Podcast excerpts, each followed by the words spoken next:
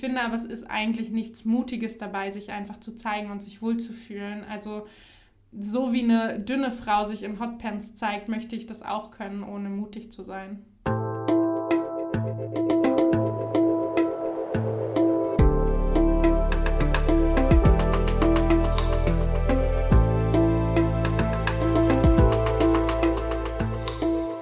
Willkommen bei dir, der Seven Mind Podcast mit Impulsen für ein gutes Leben.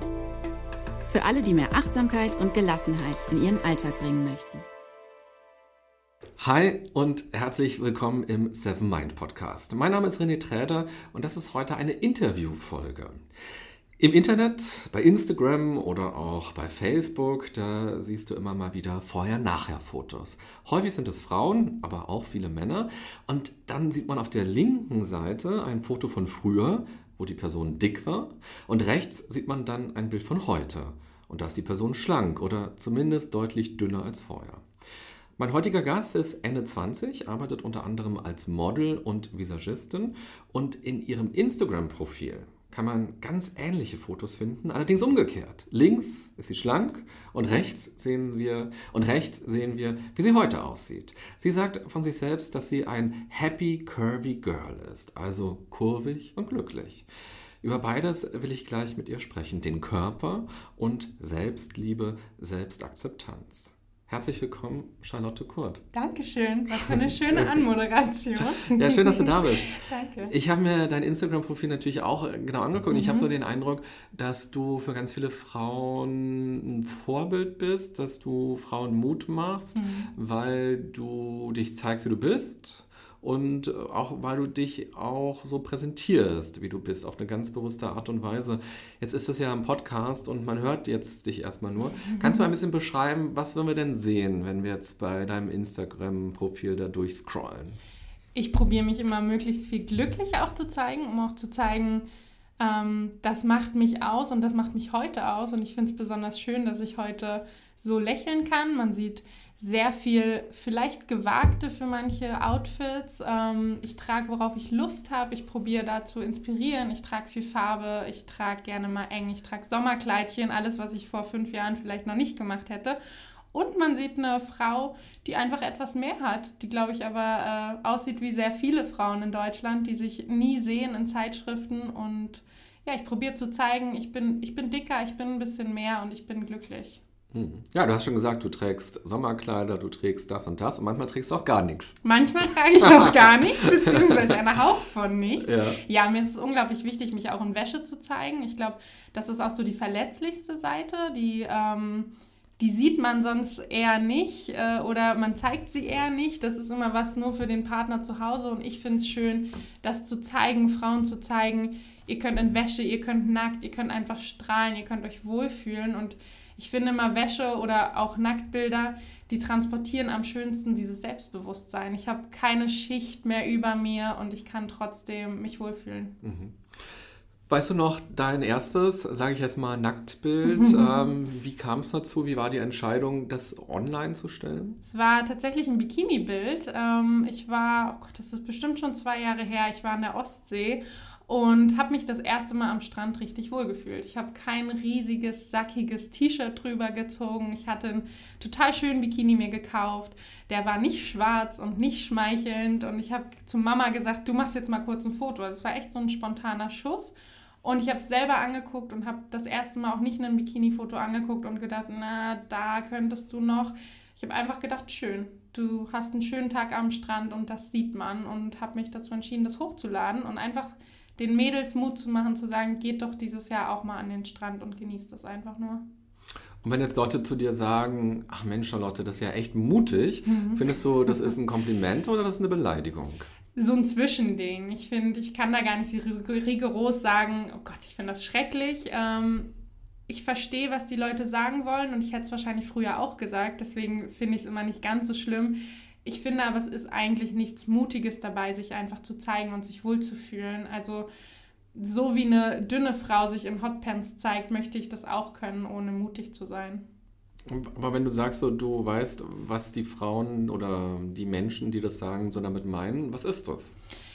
Ich kenne es selber. Ähm, das sind Frauen, die zu Hause vielleicht vorm Spiegel mal in der Hotpants stehen und merken, ich würde so nie rausgehen. Ich fühle mich so nicht gut und die finden das natürlich mutig. Die sagen, wow, die Person hat den Mut, so rauszugehen, den Mut, den ich nicht aufbringen kann, den der Moment, wo ich die Hotpants wieder in den Schrank stopfe und sage, vielleicht nächstes Jahr.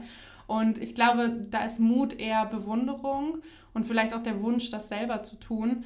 Ähm, für uns ist es immer direkt ein blödes Wort, aber ich verstehe, was die Frau denkt. Mhm.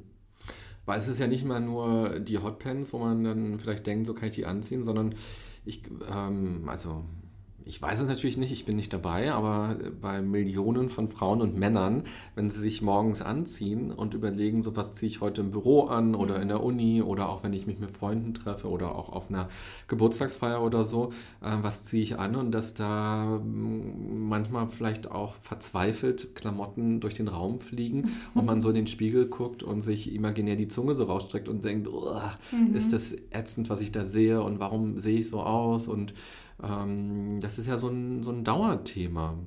Absolut. Also auch weil Klamotten natürlich einen riesen Wert bekommen haben. Es gibt ja tausend ein Instagram-Accounts, die irgendwie Style-Inspiration bieten. Jeder hat noch ein besseres Outfit und noch mehr Klamotten auch im Schrank. Also ich glaube, den Wert, den Outfits auch bekommen haben, der ist riesig geworden, auch mit Social Media. Und wie du auch sagst, auch Männer, die finde ich in einem schlichten Shirt und einer Jeans immer toll aussehen, machen sich trotzdem den Druck. Und ich selbst kenne es auch, aber ich habe äh, da einen guten Tipp für jeden, ein Starkmacher-Outfit haben. Ein Outfit, was immer eine sichere Nummer ist. Also ich mhm. habe so ein Outfit, ich weiß, das ziehe ich an, ich fühle mich gut. Und ich will vielleicht mal was anderes anziehen, aber ich weiß, es ist da und es wird mich retten und ich fühle mich darin gut. Und das hilft mir, diesen Stress von Kleiderbergen und Verzweiflung irgendwie zu vermeiden. Mhm. Ja, wobei ich jetzt nicht mal nur auf das Outfit äh, so mhm. abgezielt mhm. habe, sondern eigentlich auf den Körper. Also ähm, ist das Outfit etwas, was äh, mich kaschiert, was etwas an mir kaschieren muss, verstecken mhm. muss, so wenn ich ins Büro gehe, weil ich dann so denke, oh Gott, ja, wenn ich dann nachher zum Kopierer laufe oder zum, in die Küche laufe, ähm, gucken die Leute auf meinen Bauch, äh, spannt äh, das Shirt, die Bluse, das Hemd, so kneift die Jeans, so mhm. kann ich mich überhaupt hinsetzen, ähm, wie sieht das eigentlich aus? Und dass das schon so ein Stressfaktor am Morgen so sein kann und auch so eine, sagen wir mal, so eine erste Ablehnung schon sich selbst gegenüber. Absolut. Also ich glaube auch, da wieder sich den Druck zu nehmen und einfach mal zu tragen, was sitzt. Also ich glaube, das passiert auch vielen, gerade wenn mal was spannt. Man will nicht eine Größe größer kaufen, weil man denkt, dann bin ich offiziell dick oder kaufe eine XL. Das will ich eigentlich nicht. Also es ist ja schon, du fängst morgens vom Schrank an, dich selbst zu bewerten dich unbewusst auch schon der Bewertung anderer auszusetzen. Ne? Also wenn du schon dir vorher ausmalst, was meine Kollegin dazu sagen könnte, dass ich heute eine enge Jeans anhabe, das ist einfach Stress, den man sich selbst macht, der ist hausgemacht und man malt sich da ja alles Mögliche aus und man selbst sieht irgendwie die Speckröllchen schon im Spiegel hervorstechen, die vielleicht sonst gar keiner sehen würde. Mhm. Naja, oder vielleicht auch sehen würde, aber eigentlich, vielleicht ist es ja auch scheißegal. Nicht so bewerten würde wie du, genau, ja. genau. Naja, oder selbst wenn jemand das so bewertet, ist es ja vielleicht am Ende immer noch scheißegal. Absolut. Also, wenn du die mit Stolz trägst und sagst, sind da, ich finde sie gut, dann machen die halt auch nichts. Ne? Dann ist dir auch egal, dass die Kollegin gegenüber denkt, oh Gott, finde ich das schrecklich. Mhm. Ja, naja, oder auch, ähm, ich will jetzt gar nicht mal widersprechen. Ich habe das Gefühl, ich habe jetzt immer noch ein, ein, Aber, noch ein Aber. Aber gerade wenn man so über Achtsamkeit nachdenkt, bei Achtsamkeit geht es ja vor allem darum, Dinge so wahrzunehmen mhm. und möglichst ohne Bewertung. Mhm. Also zum Beispiel jetzt auch, wenn man in der Bahn sitzt und da ist jetzt eine Kindergartengruppe und das ist jetzt vielleicht laut, dass man halt das nicht gleich bewertet im Sinne von, äh, können die nicht mal leiser sein, die mhm. blöden Erzieher oder die Kinder werden immer unhöflicher oder so, sondern dass man das einfach nur wahrnimmt und okay, da sind Geräusche oder so und vielleicht auch dann im nächsten Schritt, was macht es mit mir, aber nicht gleich alles ablehnen. Und ich könnte mir vorstellen, dass Achtsamkeit auch hier ein Zugang sein kann zum Körper. Also dass man wahrnimmt, okay, ähm, ich habe Bauch oder ich habe einen sichtbaren Bauch oder ich finde Speckröllchen ist ja schon fast auch schon eine, eine Bewertung mhm. oder so. Also das erstmal nur wahrzunehmen und gar nicht zu beurteilen, weder zu sagen, ähm, ich liebe äh, meinen Bauch so, mhm. noch zu sagen, ähm, ich hasse den Abgrund tief und würde am liebsten ein Fleischermesser nehmen und den so wegschneiden oder ja. so, sondern einfach nur so, ja, okay, das bin ich. Also so dieses in, in das Gesamtbild mit ja. einzubeziehen und äh, das so zu akzeptieren, glaube ich, erst einmal. Absolut, das ist der erste Schritt zu sagen, das bin ich und mhm. das bin ich gerade. Also ich finde auch immer, Achtsamkeit ist für mich auch sehr dieses Jetzt, der Moment jetzt. Nicht, ich könnte in drei Wochen eine Diät gemacht haben oder das war vor drei Wochen, sondern einfach zu sagen, dieser Moment, so sehe ich gerade aus, so ist es und es ist okay. Mhm. Ich muss nicht sagen, es ist super, super toll oder super, super blöd. Ich kann einfach sagen, so ist es gerade. Und ich kann mich jetzt ärgern oder ich kann es einfach hinnehmen. Mhm. Jetzt hast du gerade selbst das Wort dick so mhm. eingeworfen. Würdest du von dir selbst sagen, ich bin dick? Ja, ich finde es auch schön, das so offen zu sagen, weil ich finde, es ist so eine Wertung entstanden. Man kann sagen, du bist schlank und mhm. das ist ein Kompliment, mhm. du bist dick ist gleich eine Beleidigung. Und dem wieder diesen Wert zu nehmen, sondern einfach das, was es ist, der Körper. Der ist dicker als ein normaler, in Anführungszeichen, Körper und es ist okay und das ist keine Beleidigung. Mhm. Aber ist es denn so? Ist der Körper dicker als ein normaler Körper oder sind nicht eher normale Körper dicker? das, ist, das ist die entscheidende Frage. ähm, Du, ich finde auch jeder so, wie er sich gerne bezeichnen will. Mhm. Ich finde, man sollte da keiner Frau sagen, du darfst dich nicht als dick bezeichnen oder du bist noch zu schlank. Damit hatte ich auch ganz viel zu kämpfen, dass mir viele gesagt haben, du bist doch noch zu gut geformt, um über Selbstliebe reden zu dürfen. Und mhm. ich finde, man sollte da jedem das Wort lassen, was er für sich findet und was er für sich auch akzeptieren kann. Mhm. Ja, ich finde es spannend, auch weil du ja das Wort normal so eingebracht mhm. hast, dicker als normal. Und das frage ich mich tatsächlich oft, was ist eigentlich normal? So, da gibt es die Medien, die mhm. uns was zeigen. Ähm, ich will jetzt gar nicht so auf Germany's Next Topmodel oder so rumreiten, aber ähm, man kann auch weiter gucken in Filmen. Wie sehen Frauen aus, die für Hauptrollen besetzt Absolut. werden? Und wenn mal eine Frau für eine Hauptrolle besetzt ist, die ein bisschen dicker ist, dann hat das oft was mit der Story zu tun. Mhm, dann ist mhm. das die Frau, die das Gefühl hat, ähm, keinen Typen abzubekommen oder erstmal schlank werden muss mhm. oder irgendwie Oder so. die lustige dicke ja, Freundin, genau. die gibt es auch oft. Ne? Also, dass dann das bewusst ja. besetzt ist. Aber wo sind die großen Hollywood-Filme, wo eine Frau einfach so besetzt ist, ohne dass das Dicksein mhm. oder dicker sein eine Story hat? Ähm, oder die Magazine, die man durchblättert. Ähm, und am Ende, wir wissen ja alle, dass es ähm, Photoshop ist, dass es Models sind, ja. die im Grunde genommen dafür bezahlt werden, zu wenig zu essen. Und äh, trotzdem schleicht sich ja in unser Denken so ein, das wäre normal. Und ich weiß gar nicht, was, also wenn wir sozusagen alle jetzt so leben würden, steinzeitmäßig so, mhm. was wäre denn da eigentlich die normale Größe? Wäre das, was du jetzt hast, wäre, wärst du nicht mhm. eigentlich eine normal gesunde Frau vielleicht sogar auch, weil die nächste Hungerperiode kommt ja?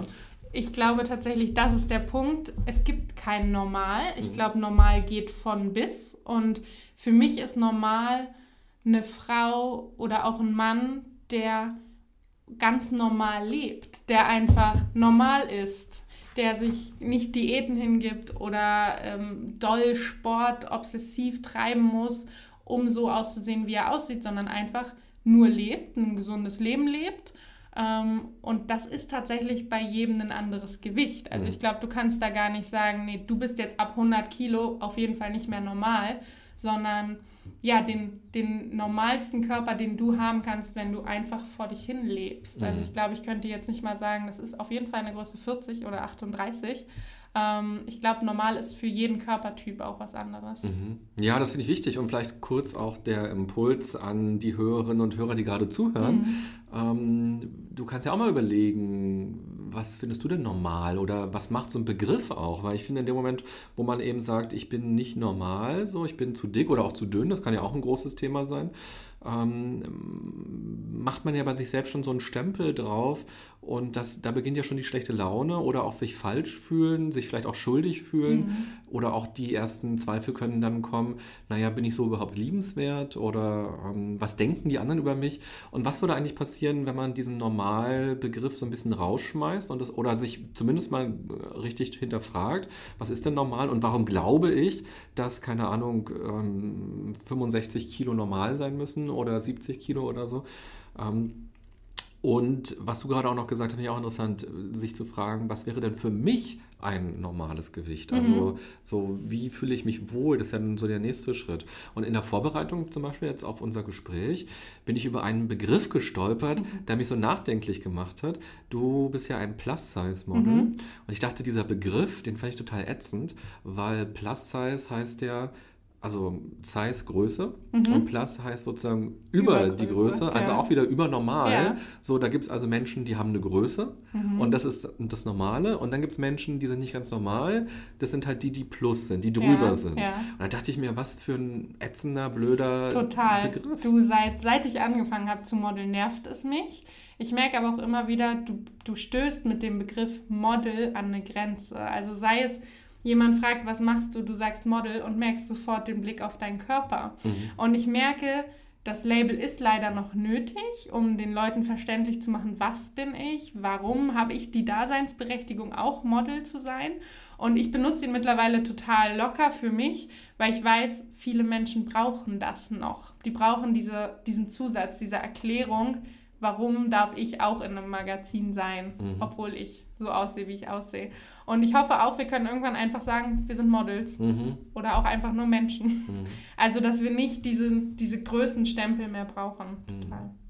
Also wir werden im Laufe des Interviews noch ein bisschen genauer auf dein Leben schauen, mhm. so auch was ist dein Weg gewesen bis heute, wie geht es weiter und natürlich auch noch mal ein bisschen genauer schauen auf so Themen wie Akzeptanz und Selbstliebe, auch so Mindset, woher kommt das eigentlich, das Denken und wie kann man es auch mhm. ändern all diese Themen. Und natürlich geht es im ersten Teil jetzt auch darum, dich noch ein bisschen besser kennenzulernen und hier auf dem Tisch ähm, eine große Sammlung aus ganz vielen verschiedenen Fragen. Und du kannst ja mal nacheinander so sieben gleich ziehen und ja. spontan schauen, was dir so in den Sinn kommt. Ich greif mal rein. Mach mal. Ich greife hier mal nach ganz tief unten. Wie fühlt sich Glück an? Oh, ich glaube, ich habe für mich gelernt, dass meine glücklichsten Momente die sind, in denen ich einfach nicht denke, in denen ich einfach bin, in denen ich mich auch mal verliere. Und oft merkt man ja erst im Nachhinein, das war ein total schöner Moment. Ich war total bei mir. Ähm, ich habe mich einfach gut gefühlt. Ich habe gar keine Sorgen. Ich habe aber auch nicht, also ich finde auch oft denkt man, es muss dieses überströmende Glücklichsein sein, was einen fast zerspringen lässt. Das ist es gar nicht. Ich glaube, für mich sind es die Momente, in denen ich einfach bin. Mhm. Und gibt es äh, bei dir so Strategien, sowas auch herzustellen an so Tagen, wo oder Phasen im Leben vielleicht auch, wo irgendwie Dinge nicht so gut laufen, dass du weißt, so das ist mein Knopf oder das ist mein Ritual, damit kann ich mir Glück verschaffen? Mhm. Zeit für mich habe ich total gelernt, also gerade auch in der Branche, in der ich arbeite, es ist immer sehr viel, man trifft sehr viele Leute, es wird viel genetworked und für mich einfach auch herauszufinden, das bin ich nicht, das brauche ich nicht, ich mag es nicht und mir dann den Raum für mich selbst zu geben. Einfach, ähm, ja, mir selbst eine Freude zu machen. Das klingt immer so abgestumpft, nimm dir Zeit für dich, aber ich glaube, es ist ganz wichtig für mich, kann es heißen, einfach mal mit einem Buch in die Sonne gehen und diesen Moment genießen. Oder ich liebe Pflanzen. Ich liebe es einfach nur mal in den botanischen Garten zu fahren und mir die Stunde zu gönnen, ähm, ja, da einfach Zeit zu verbringen. Also ich glaube, man muss Momente finden, wo man sich wohlfühlt, wo man sich glücklich fühlt, wo man keine Sorgen hat und die einfach immer wieder für sich erschaffen. Mhm. Ja, schön. Noch eine? Gerne. Sieben, ne? Ja, sieben. ja, gleich drei. So. Mit wem würdest du gerne mal ein Bier trinken gehen? Ein alkoholfreies Bier. Ich trinke kein Alkohol. Ähm, tatsächlich sehr, sehr gerne mit Chefredakteurinnen von Frauenmagazinen. Ich würde gerne so ein Potpourri an Leuten, die in den Medien eine Meinung bilden, zusammenbringen. Mhm. Fernsehmacher, Redakteure. Ähm, den würde ich gerne mal ein Bier von, vors Gesicht stellen und sagen, so, jetzt reden wir mal. Und was ist die letzten 20 Jahre eigentlich passiert? Ich glaube, ich würde gerne auch mal meine Meinung so sagen können, bei einem Bier ist es so eine lockere Atmosphäre, einfach mal reden können. Mhm. Was würdest du da sagen? Ich glaube, ich würde gerne äh, zeigen, was für eine Verantwortung solche Menschen haben. Ich glaube, das bleibt oft außen vor, dass ähm, Medien sollen Spaß machen und Medien passieren halt und das ist alles sehr schnelllebig. Aber ich würde gerne mal sagen, hey, ihr macht ein Meinungsbild und ihr macht ein Bild für Menschen da draußen und ihr habt diese Verantwortung und ihr könntet viel mehr tun als das, was ihr gerade tut. Mhm. Du, du, hast ja Kontakt zu Magazinen, also du gibst ja da Interviews, die fragen dich ja zu deiner Meinung, zu deinem Werdegang, zu, dein, ja, zu deinem Umgang mit mhm. deinem Körper und so weiter. Ähm, das sind doch eigentlich schon gute Momente, um das. Absolut. Also ich glaube, das ist auch unsere größte Aufgabe. Ähm, wer einen Schritt in diese Branche hat oder irgendwie, sei es eine Followerschaft oder irgendwie Einfluss hat, immer auch seine Meinung zu sagen. Und da sehe ich auch meine Rolle total, dass ich weiß, ich habe ich habe diese Reichweite und ich habe irgendwie werde ich erhört, aus welchem Grund auch immer ich es bin, aber ich habe jetzt die Chance, da Einfluss zu haben. Aber ich fand die Frage nach dem Bier so schön. Das ist so eine lockere Atmosphäre. Man könnte ähm, da mal nicht auf offiziellen Wege reden, sondern wirklich einfach bei einer netten Runde zusammensitzen und die vielleicht auf einem viel persönlicheren Level auch treffen. Mhm. Und du meinst vor allem auch Frauenmagazine ganz konkret mhm. damit, ja? Ich denke, Männer haben das Problem auch kannst mhm. du mir bestimmt besser beantworten als ich. Ähm, aber ich weiß, Frauen, das ist der größere Teil. Bei Frauen ist dieses Body-Shaming und Frauen lesen natürlich auch viel mehr Magazine als Männer. Ich weiß gar nicht, ob Magazine für Männer noch interessant sind, außer Fitness-Magazine. Mhm. Und da ist ein Meinungsbild ganz klar vorherrschend. Aber ich glaube, Frauen sind die, die blättern da gerne, die suchen sich da Inspiration, denen macht das Spaß und ähm, ja, da läuft einfach noch so viel falsch. Mhm. Ja, für Männer gibt es natürlich auch Magazine, mhm. aber ich bin gar kein Konsument davon. Und ähm, ich weiß nicht, also wahrscheinlich ist es für Männer ja auch stressend, wenn da zum Beispiel der neue Waschbrettbauch in drei Wochen versprochen mhm. wird. Und ich denke mir, ach du Scheiße, ich brauche ja erstmal ähm, drei Jahre, um die Schutzhülle vom mhm. Waschbrettbauch alleine die Männer-Cover, ne? Also das sind ja immer gestählte, eingeölte Cover-Boys. Äh, da möchte man ja schon gar nicht mehr kaufen. Und die haben ja auch also, wenig zu tun mit dem Leser am Ende. Absolut, absolut. Den guckst du auch schon an und denkst, na, vielleicht kaufe ich das lieber nicht, weil so sehe ich nicht im Ansatz aus. Du, ich glaube auch für Männer ein, äh, ja, ein Riesenthema, was viel zu kurz kommt auch. Mhm. Ja, okay, vielleicht kannst du eine Welle anschieben und vielleicht sehen wir dann bald ganz ja, andere. Ja, liebe Männer, vielleicht steigt ihr auch mal ein auf diesen Podcast hin. So, ich ziehe mal noch eine. Musik, die dich berührt. Oh, ich höre tatsächlich sehr, sehr gerne Deutschrap. Habe ich so über die Jahre für mich erfahren. Ich, ich höre schon ewig Hip-Hop und RB und aber immer nur auf Englisch und dachte immer, Deutschrap, das hat so ein bisschen, ja, was Gangstermäßiges. Aber ich habe für mich Leute gefunden, die total tiefe Texte machen, die mich berühren. Mich berühren ähm, Schicksale. Ich bin gar nicht so der Liebes-Schnulzen-Typ, sondern wirklich eher Geschichten. Ich finde es schön, wenn Musik politisch wird, wenn Musik eine Aussage bekommt. Und es gibt da so zwei, drei Deutsch-Rap-Songs, die mich immer wieder berühren. Mhm, welche? Ähm, von Chefcat, äh, ein Berliner Rapper tatsächlich. Ähm, jetzt muss ich mal überlegen. Also es gibt eins, das heißt Scheinwerferlicht. Es geht darum, in der Öffentlichkeit zu stehen und das Gefühl zu haben, keiner hört einem so richtig zu. Ähm, sobald das Scheinwerferlicht aus ist, ist man nur noch, aber niemand Wichtiges mehr. Das berührt mich immer wieder natürlich auch meines Jobs wegen. Ähm, ich kann jetzt gar keinen bestimmtes, es gibt so viele, aber ich finde, es gibt auch zurzeit einen großen Aufschwung ähm, gegen Rassismus. Es wird viel gegen die aktuelle Politik gesagt und ich finde das wichtig und ich finde es schön zu sehen, dass Musik so was Leichtes ähm, doch so schwere Themen behandeln kann. Mhm, okay. Musik hat ja oft auch so eine Botschaft, so eine mhm. Message, mhm. auch so ein Song. Wenn du jetzt dir vorstellst, ähm, es du würdest einen Song machen. ich kann überhaupt nicht singen, aber ja. aber könntest du eine Botschaft, die dir wichtig ist, quasi in einen Reim verpacken, so dass sie eine Textzeile tatsächlich werden könnte? Hm. Oh, das macht es mir schwierig. Ich war der schlechteste äh, Reimer im Deutschunterricht. es gibt tatsächlich eine. Äh, mein Podcast heißt auch so I Am und ich glaube, so würde auch mein Song heißen, mhm. weil ich finde, es sind zwei unglaublich schöne Wörter. Ich bin. Mhm. Und ähm, es gibt ein Zitat: I am what you put behind those two words shapes your reality. Also, was hinter diese zwei Wörter kommt, wird deine Realität. Und ich glaube, auch wenn ich dir jetzt keinen Reim dazu dichten kann, wäre das der Inhalt meines Songs. Zu sagen, hey, du bist und mach dir diese Worte bewusst und lebe diese Worte auch. Ja, schön. Ja, vielleicht, also texten Konzept wir, steht. vielleicht texten wir gleich mal nach dem ähm, Interview noch einen Mhm. kleinen Song für dich. Gut, vierte Frage. Ein Buch, das du immer wieder lesen würdest. Harry Potter. Oh. Für mich die schönste Kindheitserinnerung. Ähm, ich habe es verschlungen und es ist für mich so ein Abschalten. Also ich lese auch super viel über Persönlichkeitsentwicklung, ich lese psychologische Bücher, ähm, Ratgeber und Co. Und ich finde, Harry Potter höre ich ganz oft als Hörbuch beim Putzen, immer mal einen anderen Teil. Es ist für mich Abschalten. Es ist nicht nachdenken, in eine andere Welt reinrutschen. Und ich weiß, als Kind habe ich mir so oft gewünscht, in diese Welt gehen zu können. Fand das so toll.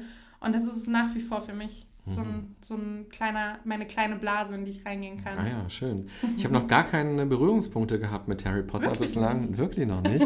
Aber ich habe ein Buch angefangen dieses Jahr, also ein Notizbuch, Mhm. wo ich mir reingeschrieben habe, was ich alles so erleben, machen will Mhm. in diesem Jahr. Und da steht drin, dass ich zumindest die Filme mal gucken will Die jetzt. sind sehr gut.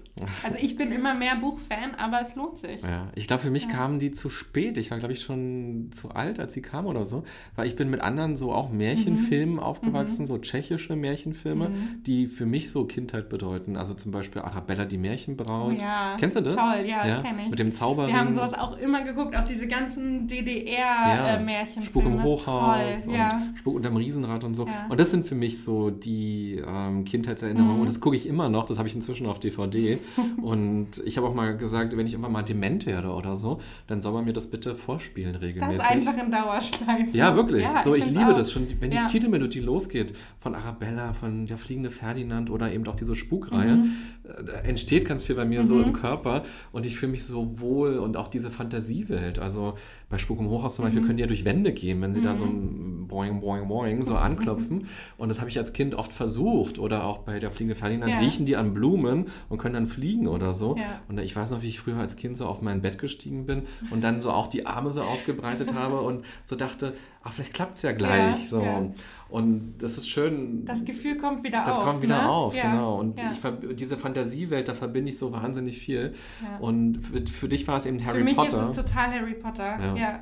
Zaubern zu können Mhm. oder in dieser Welt zu leben. Auch für mich war immer total schön, auch dieses Schloss, nicht weil es ein Schloss ist, sondern weil man so weg war von allem. Mhm. Die waren das ganze Jahr dort, haben was erlebt. Für mich war das total schön, diese Vorstellung. Ja. Mhm. okay, Kurzer fünfte Frage. Wovon hast du das letzte Mal geträumt? ich habe heute Nacht geträumt.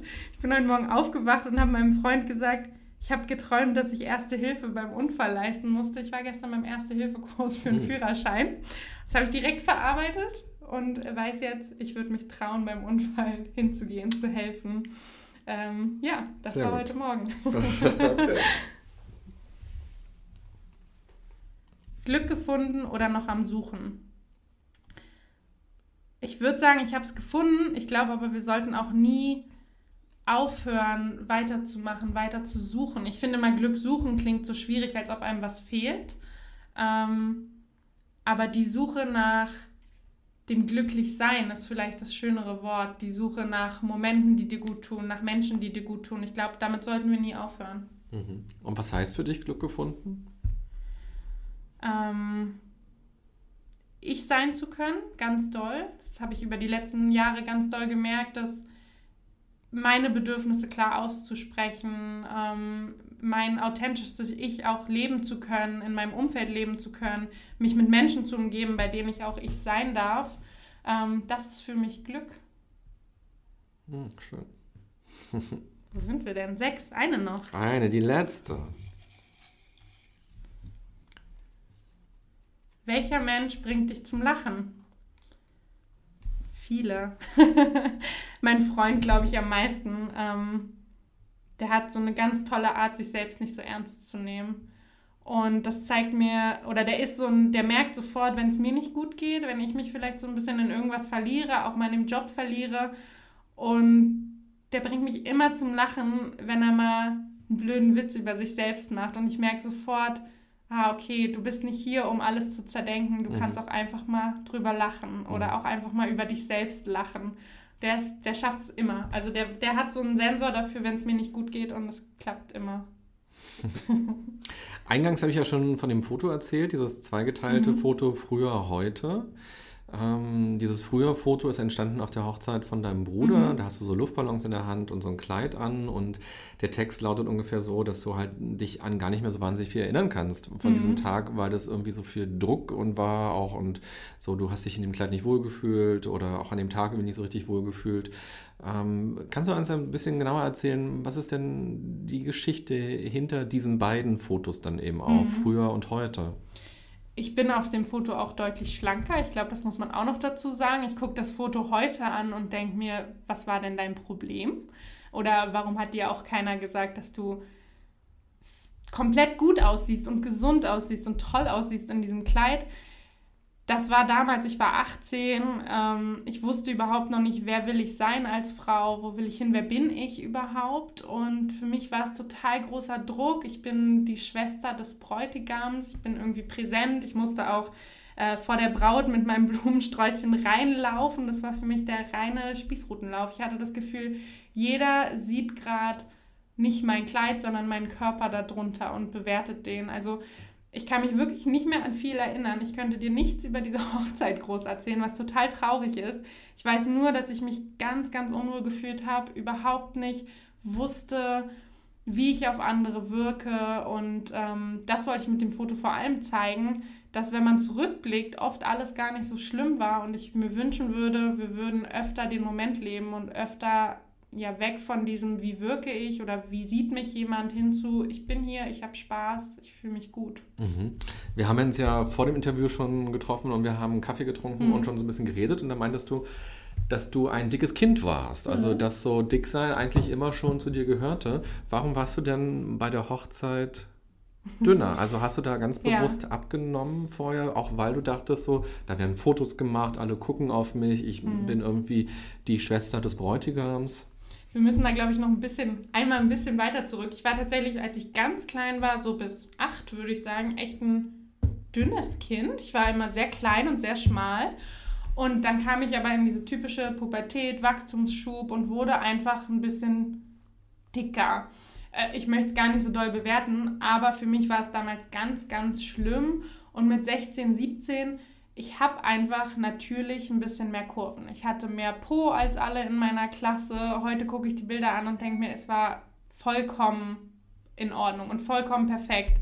Ähm, und tatsächlich vor der Hochzeit habe ich, ich war 18, schon meine ersten drei Diäten durchgehabt und irgendwas probiert, um ein bisschen schlanker zu wirken und ähm, ja, habe mich dem total hingegeben. Und ich weiß noch, gerade in dieser Diätenphase ist man ja auch immer so gefangen in diesem, habe ich schon genug abgenommen, habe ich mein Ziel schon erreicht, was auch immer das Ziel damals war. Ähm, ich hatte es offensichtlich nicht erreicht und habe mich dementsprechend total unwohl gefühlt. Hm. Ich äh, folge auf Instagram mhm. einer ähm, Frau, die ich mal interviewt habe. Und die ähm, postet gerade jede Woche so einen Screenshot von irgendeiner App oder von, ja, ich denke, es ist eine App, wo sie ihr Gewicht dokumentiert. Mhm. Also so, was sie, wie viel Sport sie gemacht hat, mhm. dokumentiert sie und auch so ihre Joggingstrecke, aber eben auch, wie viel Gewicht sie verloren hat. Und dann sieht man so, sie hat angefangen mit, ich weiß nicht, 100 irgendwas Kilo und ihr, ihr Ziel ist, 20, 30 Kilo oder so zu mhm. verlieren. Ich weiß es jetzt gar nicht ganz genau. Und dann ähm, wiegt sie sich offenbar jede Woche und dann zeigt sie so, was der wöchentliche Fortschritt ist und was eben aber auch der Fortschritt ist in dieser ganzen Zeit. Mhm. Und ich hat, und wenn ich die Fotos angucke, entsteht schon so ein Druck, weil ich denke so, naja, du, du wirst es ja gar nicht schaffen, mhm. jede Woche immer wieder deine x Kilo, du, die du verlieren willst, zu verlieren. Und dann war irgendwann auch mal so ein Foto, wo dann so drunter stand, ach Mist, jetzt habe ich äh, diese Woche gar nichts verloren, mhm. so keine Kilo und so. Und äh, das, das, hat mich auch sehr traurig gemacht, als ich das gesehen habe, weil das so ein Kampf ist mit der Natur, mit dem Körper. Absolut. So am Anfang verliert er erstmal viel Kilo ja. Und dann wird es weniger. Und wie geht es eigentlich danach weiter? So kann man diesen. Auch dieses Bewerten. Ja. Jetzt hat der Körper nicht genug geschafft ja. oder, nicht, oder ich nicht genug mhm. geschafft. schrecklich. Also wenn du das erzählst, ich weiß genau, wie sie sich fühlt und ich weiß, wie traurig es ist, ja, da so gegen zu kämpfen mhm. und gegen seinen eigenen Körper eigentlich zu kämpfen. Mhm. Was man machen kann, wie man zum Thema Selbstliebe mhm. kommt, wie man sich selbst akzeptieren kann und was dein Weg war, da schauen wir im zweiten Teil mhm. jetzt ein bisschen genauer rein. Der kommt dann in einer Woche raus und bis dahin können ja vielleicht alle schon mal dein Instagram-Profil sich angucken. Sehr gerne. Oder auch bei mir vorbeischauen. genau. Wobei ich habe keine Nacktfotos drauf bei mir. ja, Mensch, das müssen wir ändern. genau. Ja, vielleicht ändern wir das. Schaut doch mal vorbei. Okay, dann erstmal vielen Dank, dass du hier warst und Danke wir dich schon ein bisschen kennengelernt haben. Und dann schauen wir gleich noch mal ein bisschen genauer in einer Woche quasi, äh, wie es weitergeht bei dir. Perfekt. Danke dir.